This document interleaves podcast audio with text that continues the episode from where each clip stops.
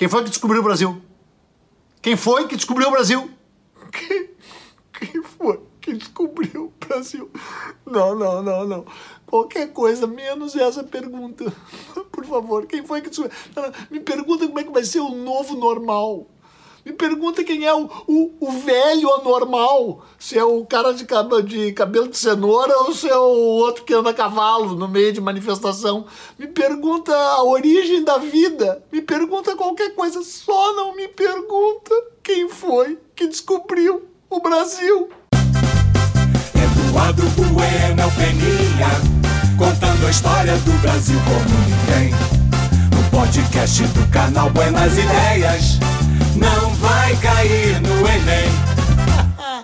Duarte Pacheco Pereira.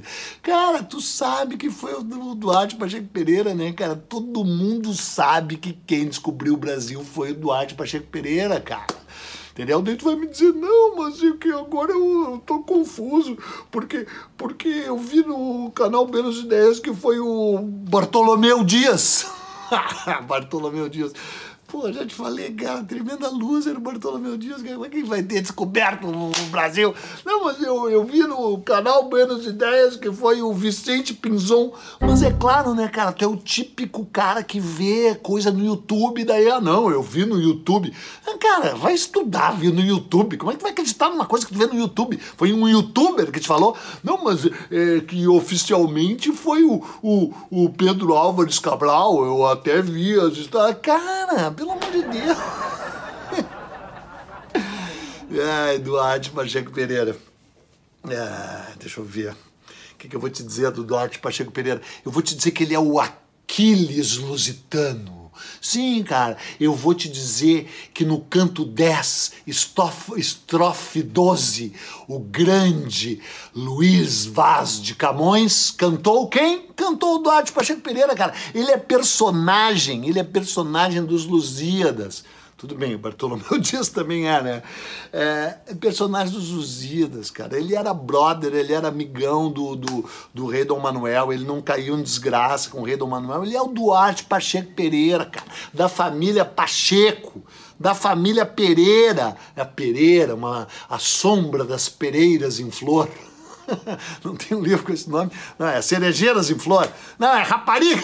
Raparigas em Flor. Tá, tá, tá, deixa de enrolação. Vamos lá. Duarte Pacheco Pereira. Cara, Duarte Pacheco Pereira é um cara que evidentemente existiu, do qual se sabe bastante coisa, e tinha um lado que era das galáxias, sabe? Desses caras todos aí que a gente falou, embora o Bartolomeu Dias fosse um super navegador, o Bartolomeu Dias era um cara de origem. Uh, um, de origem modesta, né, cara? Era um escudeiro, inclusive dizem que é por isso que ele se deu mal, né? A partir de um momento X lá em que o rei Dom Manuel, que o, o próprio rei Dom João II e depois o anterior, né, o rei Dom Manuel e o próprio rei Dom Manuel decidiram que só ia comandar frotas quem fosse fidalgo, né? quem fosse filho de algo. Não é maravilhosa essa. essa né? Nunca nos disseram o que quer dizer fidalgo. Já te expliquei aqui, né? Fidalgo é o filho de alguém. Sabe com quem está falando? Está falando com o filho do Beltrano. Né? É um cara que, tiver, que fosse ligado a casas reais, que tivesse linha de nobreza, e o Bartolomeu Dias não tinha, por não ter cifo. Mas era um super navegador.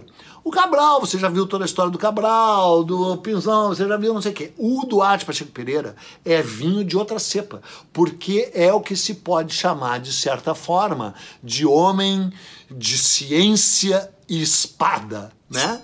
É um cara que, além de ser um guerreiro, daqueles guerreiros portugueses assim, de verdade, né? Também era um cientista, cientista mesmo. Tanto é que você vai ver todas as histórias que giram em torno dele, pelo fato dele ser considerado um cientista, porque, cara, já teve um cara que disse que ele era tão grande quanto o Leonardo da Vinci. Sim, sim, sim, sim, sim, cara. Leonardo da Vinci é sensacional, né?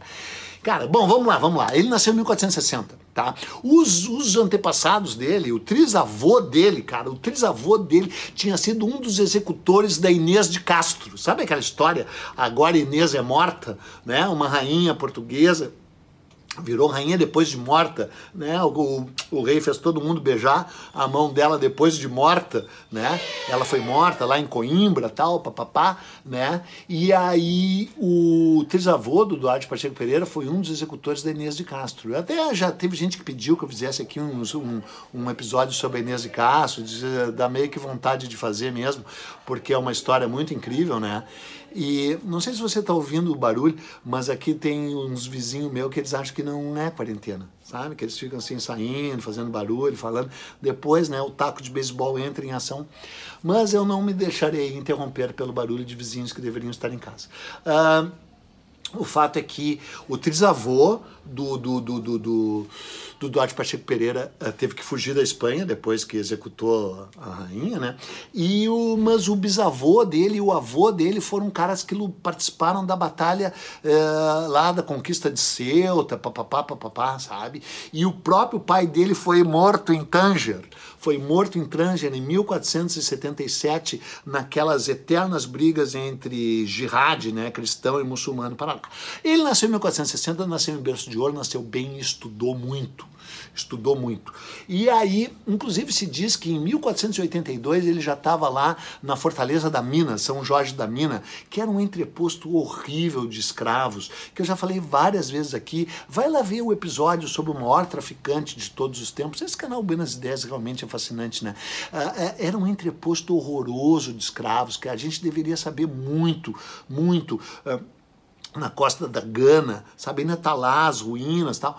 E dizem que ele foi um dos fundadores daquele lugar. É uma balela. Porque é o seguinte, tem ninguém que diz que o Duarte Pacheco Pereira inventou a roda, inventou, domesticou o fogo.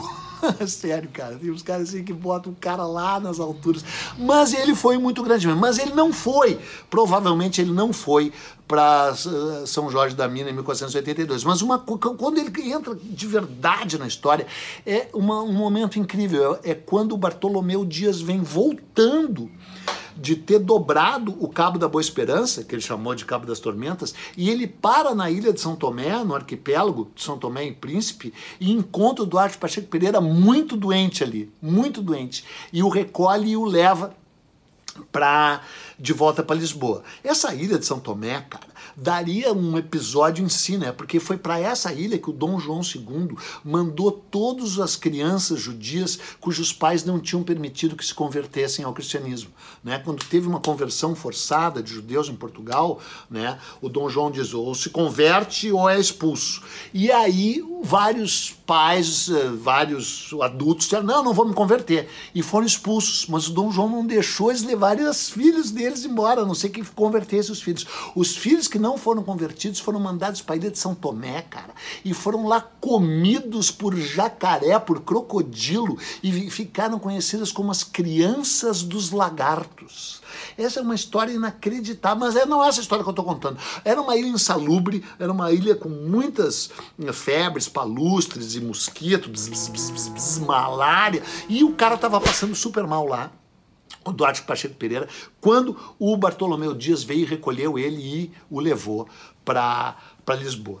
Ele é, fica amigo do rei Dom Manuel, parará, parará, parará, e aí uh, em 1400, e ele vira cosmógrafo sabe? Cosmógrafo é uma mistura de navegador com astrônomo, com astrólogo, sabe? É o cara que estuda o globo, que estuda geografia, que estuda astronomia, que estuda uh, os, todos os instrumentos uh, uh, de navegação e que se torna o mais do que o piloto, se torna o cara que pensa a viagem. Alguns deles faziam a viagem, outros não faziam a viagem. O Duarte Pacheco Pereira não só pensava as viagens, como as fazia. Já estava navegando desde 20 e poucos anos de idade.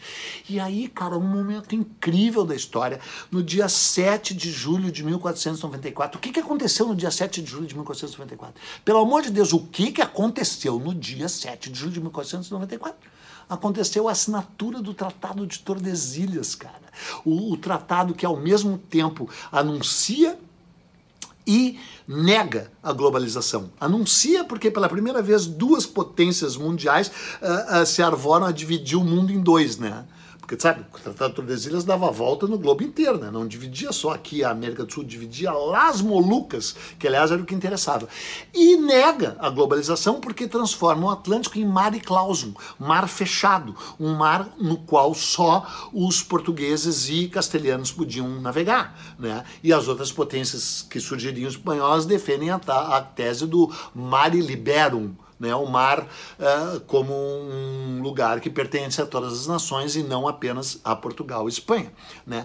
E o Duarte Pacheco Pereira é um dos representantes de Portugal na pequena vila de Tordesilhas. Né? Eram só seis pessoas representando Portugal e seis pessoas representando a Espanha. Tu vê o tamanho da. Né? E o Duarte Pacheco Pereira era um deles. E ele uh, uh, é um dos que assina, uma das testemunhas né? não só oculares, como também no sentido legal da palavra, que assina o Tratado de Tordesilhas. Pô, cara, é o Duarte Pacheco Pereira, não é pouca bosta, né? E toda a história que nós vamos contar, porque é agora que está começando o episódio. Agora que está começando o episódio. É que a partir da assinatura do tratado, né, que consegue jogar a raia para 370 léguas a partir do, do, do, do, das ilhas lá de Cabo Verde, né, com as quais São Tomé e Príncipe tem a ver, né, 370 léguas né, a oeste, tudo pertenceria a Portugal. E é uma história tão maluca, cara, que quando Portugal pega, consegue aumentar essa raia, ele pega exatamente a parte em que é possível navegar no Brasil. Já te falei isso. Olha aqui de novo, a tal modo pouca energia. Porra, cara, quem tem pouca energia é esse celular, cara. Eu não tenho pouca bateria. E aí, cara, o, o tratado pega exatamente aquela borda do Brasil onde dá para navegar. Depois não dá para navegar. E aí o mais, nem para cima nem para baixo. E o mais louco é o que o que se diz e por isso eu já falei para você isso no episódio do Bartolomeu Dias, é que o rei teria mandado em 1498 duas expedições para averiguar onde é que passava o tratado embaixo e onde é que passava o limite norte do tratado e o limite sul do tratado. No limite sul do tratado, quem teria feito esse reconhecimento teria sido o Bartolomeu Dias, em 1498. E teria deixado em Cananéia, que é onde passa o, o, o tratado, o bacharel de Cananéia. E quem que navegou para re reconhecer o limite norte, lá na ilha de Marajó, lá na boca do rio Amazonas e toda a costa norte do Brasil? O Duarte Pacheco Pereira. E como é que a gente acha que foi o da. Se supõe que o, da, o Duarte Pacheco Pereira tenha feito isso? Porque ele escreveu, cara. Ele escreveu o seguinte: como no terceiro ano do vosso reinado, do ano de nosso Senhor, de 1498, donde nós, Vossa Alteza nos mandou descobrir a parte ocidental, passando além da grandeza do mar oceano, onde é achada e navegada uma tão grande terra firme, com muitas e grandes ilhas adjacentes a ela, e é grandemente povoada, tanto se dilata sua grandeza e corre com muita longura que de uma arte nem de que de uma parte nem de outra não foi visto nem é sabido o fim e o cabo dela. E se achando nessa terra muito e fino Brasil, como outras coisas de que esses navios desses reinos voltam de lá grandemente povoados. Mas, cara, tu quer mais? Tu quer mais que isso que o cara escreveu? Vou te repetir, cara. No ano de 1498, Vossa Alteza mandou descobrir a parte ocidental de uma terra que ficava além da grandeza do mar, onde foi achada e navegada uma grande terra firme, com muitas e grandes ilhas adjacentes e com muito pau-brasil. O cara escreveu, né? Porra, né? Uh, e ele escreveu isso, sabe no que, cara? Ele escreveu isso num livro. Agora é que vai começar o episódio. ele, em 1505, cara, ele escreveu um livro chamado Esmeraldo de Cito Orbis, que tu, na tua constrangedora ignorância, nunca leu, nem sabe o que quer dizer. Não, cara, esse é um livro misterioso e esotérico desde o começo. O Duarte Pacheco Pereira, como já te falei, era um cosmógrafo. Ele estava, inclusive, preocupado em tentar descobrir a ladeza, a ladeza, que é como se chamava latitude sabe? A descoberta das latitudes e das longitudes é uma das grandes momentos da história da ciência, né? Uh, náutica e da ciência da humanidade. Não era fácil descobrir longitude, inclusive demoraram muito tempo, né? Mas latitude também tinha suas mais a ladeza, né? Então, ele escreveu esse tratado náutico com esse nome misteriosíssimo, né, que é Esmeraldo de Cito Orbis. Mas não é tão misterioso esse, esse, esse, esse nome assim quando se julga, porque se descobriu que Esmeraldo é uma amálgama, é uma. tem aquela palavra, né? É, é, são as letras do nome, uh, dos nomes latinos do rei Dom Manuel e do rei, uh, e de, dele próprio, Duarte Pacheco Pereira. Uh, Manuel em latim é Emanuel e Duarte em latim é Eduardos. Então, de, da, da fusão de Emanuel com Eduardos vem Esmeraldo e de situ orbis quer dizer dos lugares da Terra. Inclusive, um livro do Pompônio Mela, que é um geógrafo romano, se chama de situ orbis, dos lugares da Terra. Né? Então, é os, os novos lugares da Terra de acordo com Emmanuel e Duarte. É isso que quer dizer Esmeraldo de Situ Orbis, que é o lugar onde ele descreve todas as grandes descobertas portuguesas. Né? O livro se divide em cinco partes, as quatro primeiras são os anteriores ao descobrimento do Brasil. Ele atribui a si o descobrimento do Brasil, embora o texto seja meio ambíguo, né? Vossa Alteza mandou, não diz que foi a ele, mas se supõe porque ele era realmente um grande navegador. Então, ele dá a entender que pode ter sido ele, talvez tenha sido ele, e muita gente acredita que tenha sido ele, né?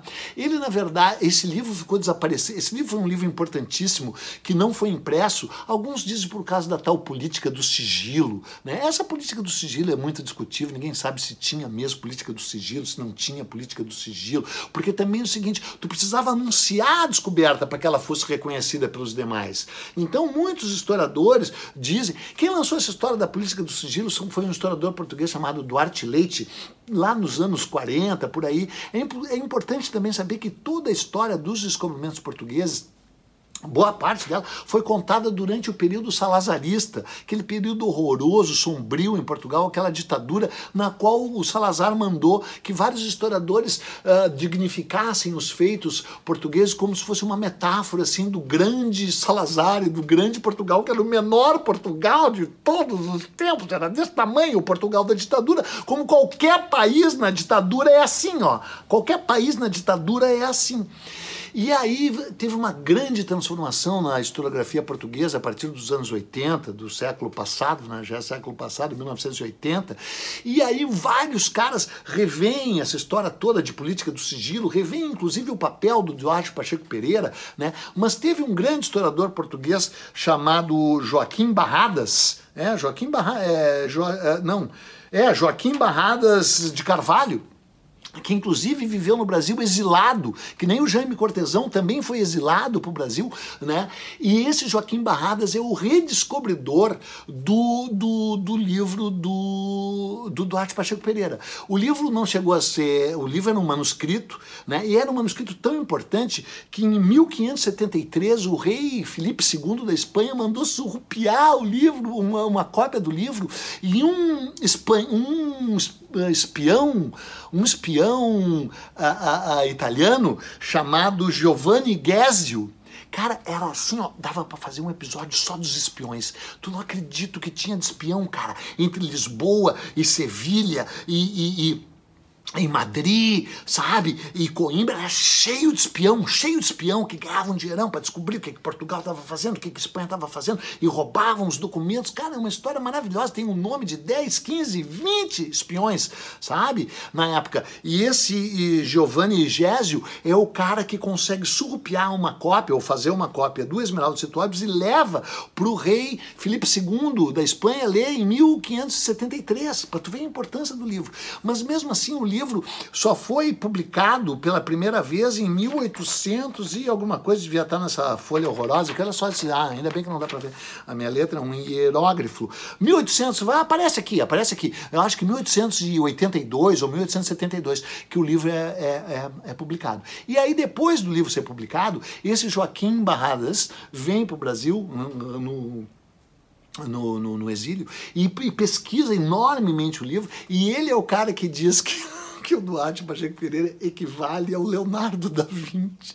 Cara, o Duarte Pacheco Pereira era um gigante, mas equivaleu ao Leonardo da Vinci é uma piada, né? E uma das frases que, que se diz que que, que ah, que, que o torna um gigante é que ele diz assim: só é possível afirmar aquilo que conhecemos por experiência.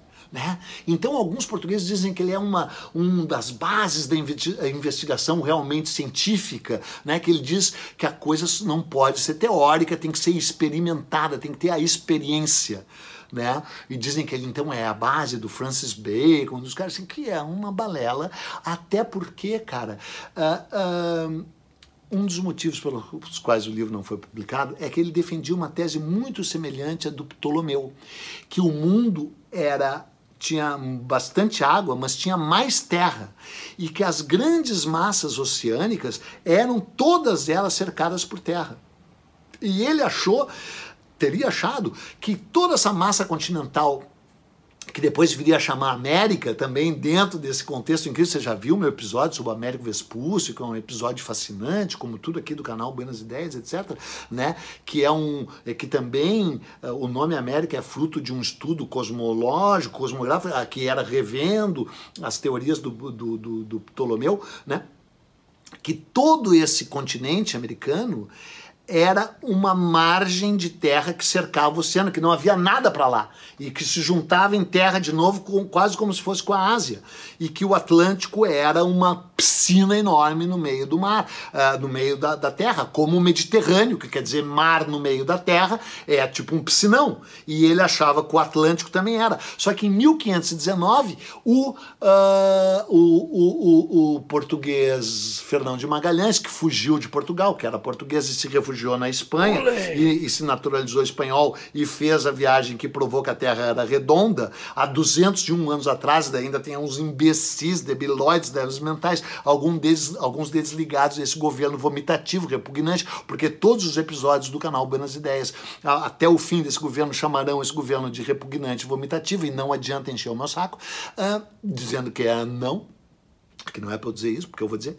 Uh, uh, achava que quando o Fernando de Magalhães faz essa viagem e descobre o Oceano Pacífico, o livro do, do Duarte Pacheco Pereira perde muito do seu valor. Perde muito do seu valor e talvez por isso também não tenha sido publicado. Mas o livro tem um valor enorme, gigante mesmo assim, porque ele analisa as latitudes, as ladezas de onde ficavam muitas terras descobertas pelos portugueses. É um livro de muitos méritos, né? E aí o que, que acontece com ele? Acontece com ele que ele vai para em 1503, antes do livro, inclusive, ele luta em Cochin, na Índia, né? Ele é heróico o jeito que ele de, de, defende um forte lá em Coxim e depois ele também vai para o Marrocos em 1511, ele luta muito no Marrocos. Em 1519 ele vai para a fortaleza de São Jorge da Mina e aí é acusado de ter desviado dinheiro do rei. Sensacional, né? E é mandado preso preso para Portugal, algemado, ladrão, ladrão, e aí descobrem que não tinha roubado, e ele é solto em 1520, o rei morre em 1521, mas morre com ele totalmente absolvido. E aí ele também morre, não me lembro quando, depois eu boto aqui a data que ele morre, e mas morre por cima, morre absolvido da acusação, morre com sua teoria tendo ido um pouco pro buraco, mas sabendo que escreveu um livro maravilhoso e provavelmente tendo vindo ao Brasil em 1498. Portanto, né, cara, quem é que descobriu o Brasil? Foi o Bartolomeu Dias em 1498, foi o Duarte Pacheco Pereira em 1498, foi o Pinzon em janeiro de 1500, eh, de 1500 e é o Cabral oficialmente em abril de 1500. Isso que nós ainda não falamos de fenícios, vikings e chineses mas isso nós falaremos na nova fase do canal Buenas Ideias, quando ele vier um canal mais esotérico. Por enquanto, ele só se agarra aos fatos que podem ser navegados. por mares nunca dantes navegados e ele vira, é, ele vira personagem do Camões, né? E no Camões é chamado de Aquiles Lusitano. Quer dizer, tá bom, né? Já tá bom no tempo também, né? Enormes 25 minutos. Então agora quando te perguntarem quem foi que descobriu o Brasil, tu chora e diz: "Eu não sei, é uma questão muito complexa".